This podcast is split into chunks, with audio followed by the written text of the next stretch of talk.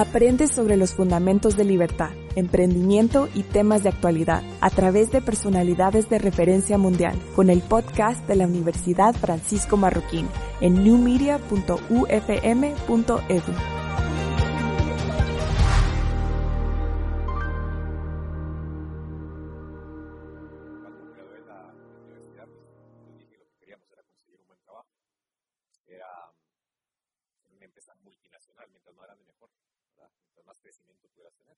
Y yo conseguí un trabajo en la tabacalera.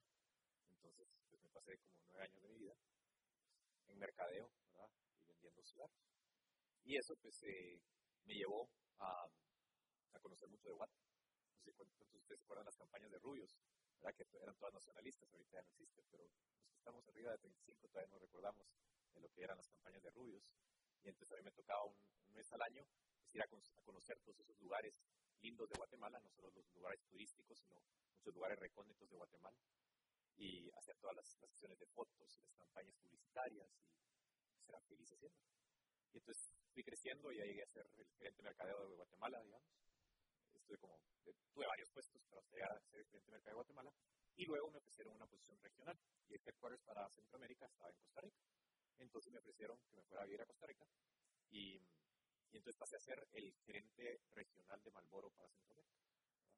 Entonces, se imaginarán eh, con Malboro, con la tabacalera ya expatriado. ¿Algunos de ustedes saben qué significa ser expatriado? ¿No?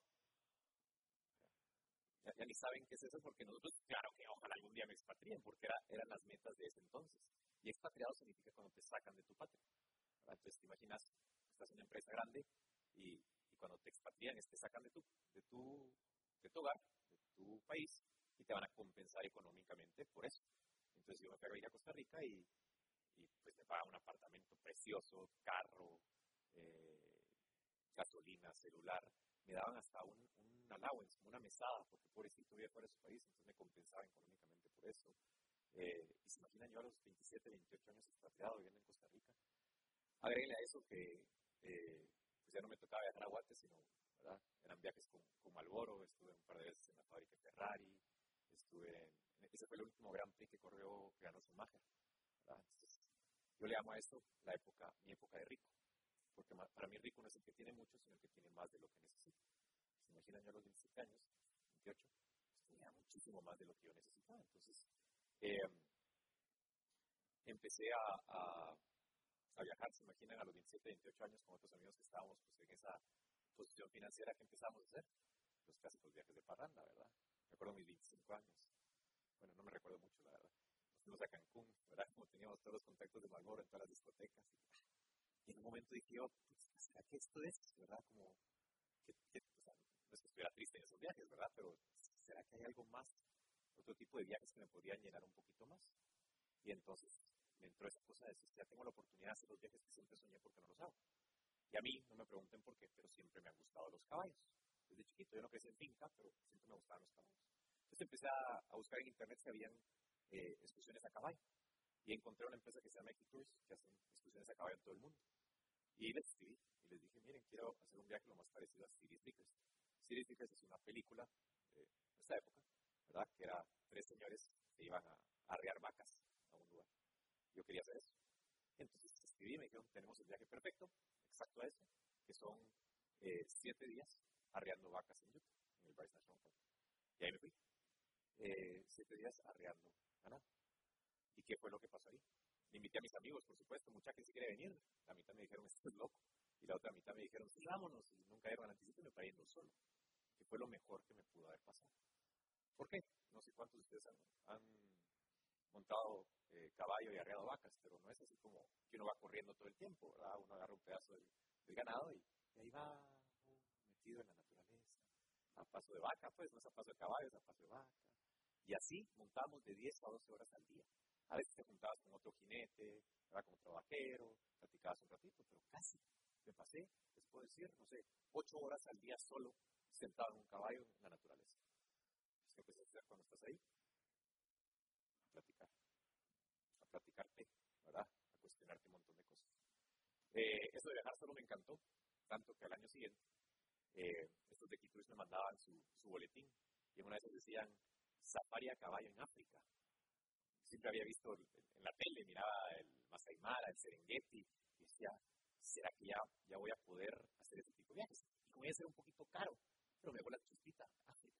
Y empecé a buscar si habían fincas que recibieran voluntarios en África.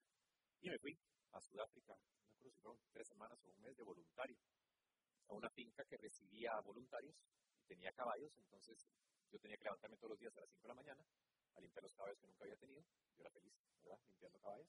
Y a cambio, pues me daban donde dormir, que comer y pues ir a dar vueltas a caballo. Como dato solo para que miren lo viejo que soy, que estos círculos, yo todavía llevaba fotos de, no eran de, no eran de rollo, pero era como con, memoria, que le cabían no sé cuántas fotos le han de haber caído, 20 fotos, 30 fotos, no sé cuántas, y cada vez que iba a la, a al, al, pueblo la tenía que vaciar. Y era tan mala mi cámara que no tenía mucho zoom. Y en África no es como que están los animales ahí. Y entonces estas fotos las tomaba con el, los largavistas. Le ponía los largavistas a la cámara. Por eso hacer el circulito. Al año siguiente me gustó tanto África que regresé a Kenia y a Tanzania. Ahorita las fotos ya las van a ver un poquito mejores porque ya me llevé una cámara un poquito mejor. Entonces, eh, estuve en Kenia y Tanzania igual tres semanas, todos los días, en un safari fotográfico, entonces todos los días acampábamos en un parque diferente. ¿verdad? Estuvo precioso, ¿verdad? conocí mucha gente. Y algo que me impactó mucho fue ir a ver del otro lado del mundo, el ser humano es el mismo, ¿verdad? las carencias son las mismas, todo ese mundo natural, no sé por qué siempre me ha gustado. Y ustedes dirán, pues que bien estaba yendo en la tabacalera, ¿verdad? Estaba contento, estaba viajando, estaba haciendo plata. Y eh, empecé en esos viajes a hacer un ejercicio mental que decía, ¿por qué estoy trabajando verdaderamente por la, la tabacalera? ¿Cuál es el propósito y el fin último de trabajar acá? Y no me lo podía responder. Porque decía, mmm, ¿será plata? En un momento dije, llegué a la conclusión de, mmm, sí es plata. Entonces dije, voy a empezar a hacer ejercicio de millón de dólares. Y es, ¿qué pasa si ya tuviera esa plata por la que estoy trabajando hoy? ¿Qué cambiaría en mi vida? ¿Qué haría con ese dinero para cambiar mi vida? Y si ahorita cualquiera de ustedes les pregunto qué harían con un millón de dólares, seguro todos más de algo tienen en la cabeza de qué hacer. Pero cuando les pregunto, y yo me pregunté, ¿qué haría con ese dinero para ser más feliz? Ya no es tan fácil, porque hay que definir primero. ¿Qué te hace feliz? Entonces yo decía, ¿verdad? Lo clásico que te dan un montón de plata, ¿qué harías? Ah, viajes. Yo estaba viajando. No era millonario, estaba viajando por todo el mundo. Eh, apartamento, ¿verdad? Mi apartamento en Costa Rica, mis amigos que fueron me decían, ¿cómo renunciaste? Era precioso. El apartamento no era mío. Yo no era millonario. ¿Qué tanto más feliz iba a ser yo si ese apartamento estuviera a mi nombre? Un poco. Pero este no puede ser, que no tenga claramente. Y lógicamente, pues, seguía la oportunidad de seguir escalando. Ya me están hablando de, moverme a, Suiza para seguir creciendo dentro de la empresa. Entonces fue ahí, ¿verdad? Cuando empecé a definir estos conceptos, ¿verdad? No puede ser, estoy trabajando por dinero y toda la sociedad siempre ha dicho que mientras más casa, carros o los puntos tenés, más feliz vas a ser. Y yo no es que me sintiera triste, pero no me sentía realizado. Mi cuenta de ahorros para arriba y yo así como, ¿por qué mi realización no va en línea con, con ese incremento en mis bienes materiales? ¿Sí? Agrega eso, pues que había estrés en el trabajo. Me acuerdo de mi última jefa. Como dice, nadie, nadie, ningún, nadie renuncia a, a, una empresa, renuncia a un jefe. Y ese jefe, ah, era odioso, de verdad. Era, era de Dinamarca o polaca, polaca, era polaca, Dagmara se llama. Y de verdad un estrés. A veces, señorita, lo que hace en mis vacaciones, en mis viajes de negocios, pero el día a día era aquella cosa que decía, no, no puede ser. Así que a las 8 de la mañana renuncié. Y dije yo, no sé qué quiero en mi vida, pero una vida tengo. A dejarla aquí colgado sin saber exactamente qué hacer con la meta que me estoy trazando al estar dentro de acá. Y entonces renuncié, se imaginan cuánta gente me dijo que estaba loco. Empezando por mis papás, por mis hermanos, por mis amigos. ¿Saben quién no me decía que estaba loco? Mis amigos dentro de la tabacalera. Que me decían, ya quisiera yo tener los, eh, las agallas para para tomar la decisión que estás tomando, pero yo ya estoy institucionalized este. Y renuncié y me hice una promesa. Y la promesa fue, no voy a volver a trabajar por dinero. Que no se le paren los pelos de punta aquí a la marroquín, ¿verdad? Porque no es que ser socialista. Simplemente es, no quiero que mi meta sea el dinero. ¿Hace sentido? ¿Sí? ¿Por qué? Porque dije, ya lo tengo y ahí no está la la realización, es porque hace falta un componente, es el componente que les voy a contar ahorita. Entonces, empecé a decir, si la sociedad decía que más plata tenés, más feliz y más realizado vas a estar, y esa ecuación no cuajaba conmigo, quiero ver si puedo definir mi propia ecuación. Y no crean que yo renunciando y regresé y me voy a ir al laboratorio a definir mi propia ecuación. Esto lo estoy diciendo en retrospectiva, ¿verdad? Que fue lo que traté de hacer. Mira, yo quiero encontrar algo que me haga feliz al hacerlo. Porque si lo hago feliz, voy a agregar valor. Y si agrego valor, voy a cubrir una necesidad. Y si cubro la necesidad, la plata va a venir. Entonces la plata ya no es la meta, sino el resultado de estar haciendo algo que me hace feliz. ¿Hace sentido? Muy fácil decirlo y ponerlo en teoría. Ahora en la práctica, otros 20 pesos. Entonces, regresé a Guati y dije, bueno, ¿qué hago? Tenía pues, ofertas de trabajo. Tenía un buen currículum, entonces me empiezan a hacer ofertas de trabajo. Tenía ideas de negocios, amigos que también sabían que yo estaba en esas, pues me, decían, mira, analízate este negocio. Yo todos los analizaba, cualquier trabajo o cualquier idea de negocio, no en de cuánta plata me va a dar, sino cuál feliz voy a ser siendo ese gerente en, en esa posición en esa empresa o liderando ese proyecto.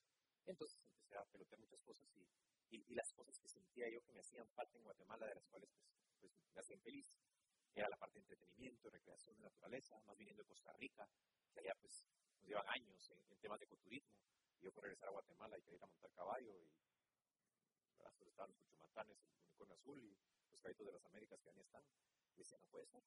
Y entonces, pues, eh, no les voy a contar los detalles de cómo llegué a este terreno, ¿verdad? totalmente erosionado y maltratado, y dije ¿y qué si lo convertimos en carretera Salvador? ¿Y qué si lo convertimos en un parquecito natural?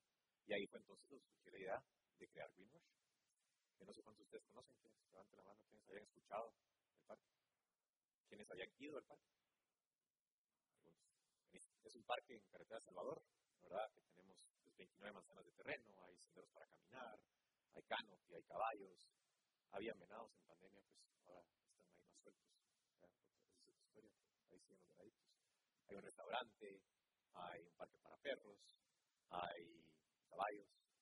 Si vez alguna de las chicas las invitan a Greenrush, eh, se, se, ha convertido, que todas las semanas tenemos gente ahí que llega a proponer matrimonio, noviazgo, áreas para acampar, para hacer fogatas, tenemos también glamping, y llegan, llegaban muchos eventos para hacer actividades de team building.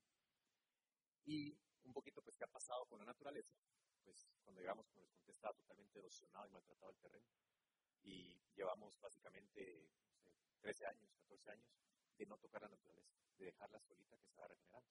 Hemos ido ayudando resembrando ciertas especies, pero más que todo solo dejándola estar. Y ahora entonces, el parque de verdad, y ahorita estuve ayer, ayer ahí, en pleno verano, y uno ya llega ya es, lógicamente siempre hay una variación, pero cada vez es menos la variación entre el verano y el invierno. Entonces, se ha convertido en el hogar para un montón de especies cuando llegaba las primeras veces, como no había vegetación, solo se miraba una que otra especie de ave, una que otra ardilla. Ahora han llegado avispadores de aves, de aves que miran hasta 50 especies de aves en una mañana. Hay dos especies de ardillas, otra vez en conejos, armadillos, comadrejas, zorros. Hemos visto huellas de mapache, la cantidad de insectos, de mariposas, de reptiles, de anfibios, ¿verdad? que poco a poco pues, van creando ahí su Y entonces, pues ustedes pensarán que desde la idea de Greenrush, ¿verdad? En línea recta nos llegamos a, ya estoy aquí, ¿verdad? en realidad fue más o menos así. Sigue siendo así. Ahora siguen estando los challenges. Y ahí es donde les digo, eh, y les soy muy honesto, yo creo que no soy. Eh, se lo voy a decir como una anécdota, lo que les estaba diciendo. Hace unos meses me invitan del Banco Industrial que están haciendo como unos, unos webinars, digamos, que invitaban a alguien en línea, ¿verdad? Por Zoom y, entrevistarlo. Y viene el entrevistador y dice, bueno, ahorita les voy a presentar a Henry Levine eh, él es el dueño de este proyecto exitoso, este negocio exitoso de Green Rush. Yo le digo, ¿cuál es tu parámetro para decir que es exitoso? ¿Verdad? Eh, ¿Ustedes base a cuántas utilidades hemos repartido? No. ¿verdad? Pero es ahí donde entonces entran otro tipo, otro tipo de, de a mi criterio, eh, valores en las empresas o metas o utilidades en las empresas que no tomamos en cuenta. ¿Cómo le ponemos valor a la cantidad, no sé, a los 50.000 árboles que hemos sembrado en el parque? Eh, la cantidad de especies que viven ahí, la cantidad de, niños, eh, adultos que han llegado a decir otra vez, rico, como hacía falta la naturaleza. Se puede poner, se debería poner eso en el balance. Es complicado, ¿verdad? Porque sin la planta económica, lógicamente todo esto no es, no es factible. Y es ahí entonces donde a veces digo yo, eh, cómo poner el balance entre tengo que hacerlo rentable sin perder la esencia. Y ahí es donde está el challenge, porque entonces yo pondría, no sé, una cervecería, ¿verdad? Tal vez fuera más fácil, tal vez más, más plata. O si pones un gocha, ¿verdad? Son ciertas cositas que digo, me cuesta muchísimo, ¿verdad? Porque tengo tan claro el propósito que, que me cuesta eh, ser un poquito flexible en algún momento, sí, claro que lo. Y ahí es donde quisiera preguntar, ¿verdad? Si estoy aquí invitado es porque he sido perseverante. Dirían que sí, pero muchas veces me han tachado de irresponsable. Y ahorita que no tome ese trabajo, ¿será que soy responsable o no soy responsable? ¿Cuántas veces mi, mamá me decía, ya viene tu primer hijo, tu segundo, tu tercero, y no está generando plata, ¿verdad? ¿En qué momento llegas a decir, voy a seguir? O, si sigo ya estoy siendo irresponsable. ¿Y qué pasaba?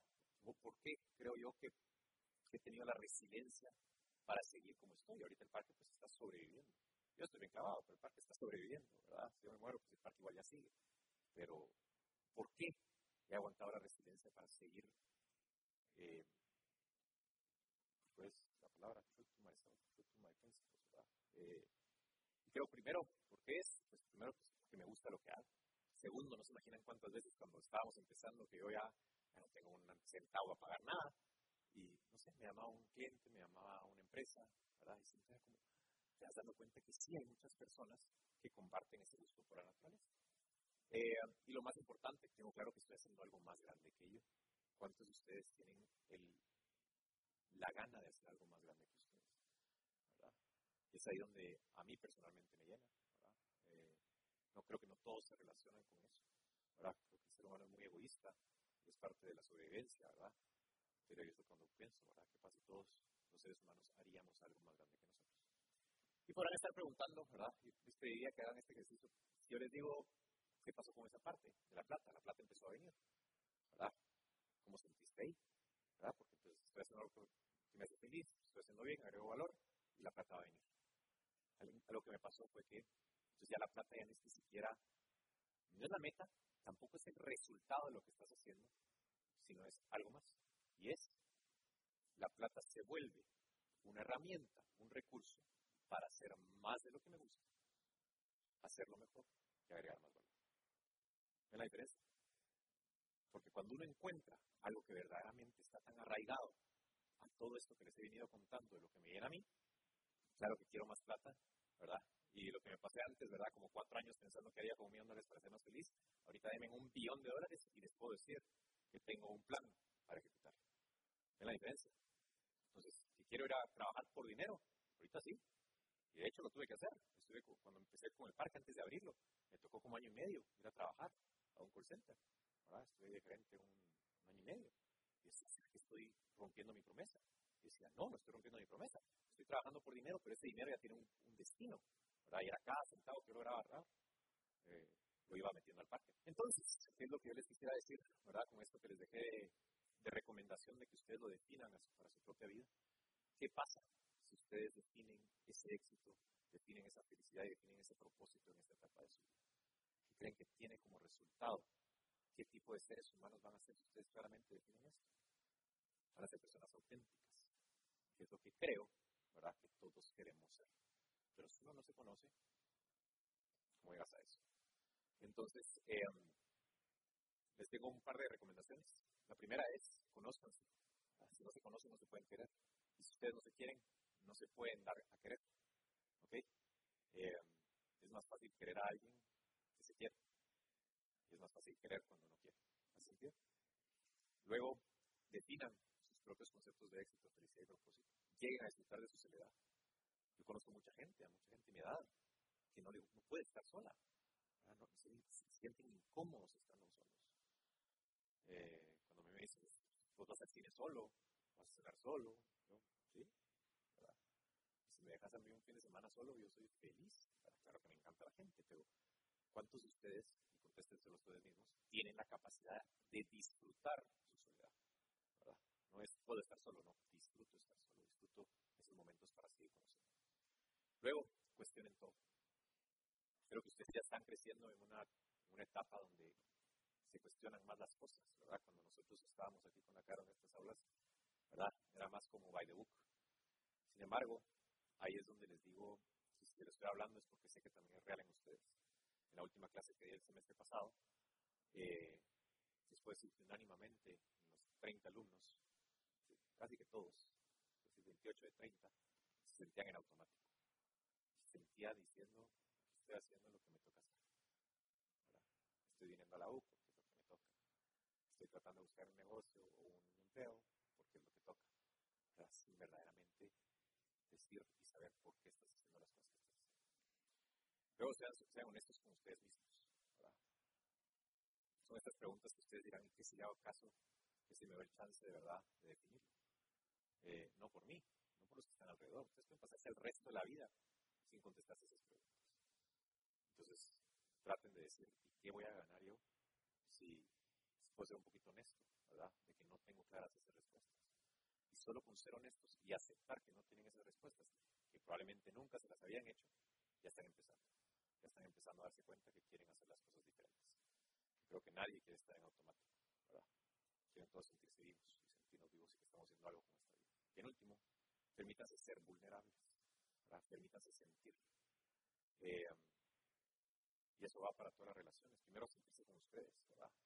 Hoy sí me siento hecho pedazos, hoy estoy triste, hoy estoy ansioso, estoy angustiado, estoy alegre. Y si ustedes se permiten con ustedes sentir, van a permitir que las personas que están alrededor los conozcan en todas las etapas.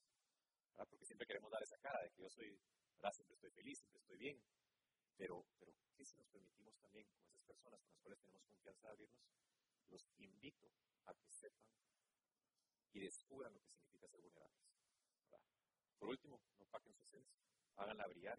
La cual estamos hechos y que, pues creo que, que nunca llegamos a verdaderamente decir, preguntan ahorita cuál es tu esencia, pues no sé, no la puedo definir, pero sé que ahí está ya adentro.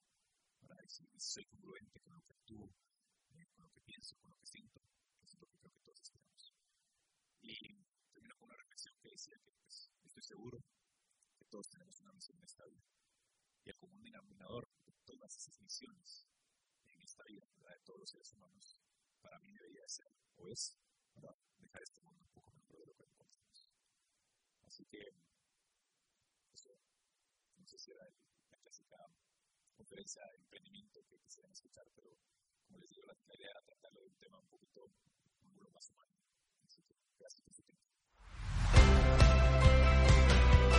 Visita newmedia.ufm.edu y consulta videos, podcasts y cursos en línea para enriquecer tu experiencia de aprendizaje.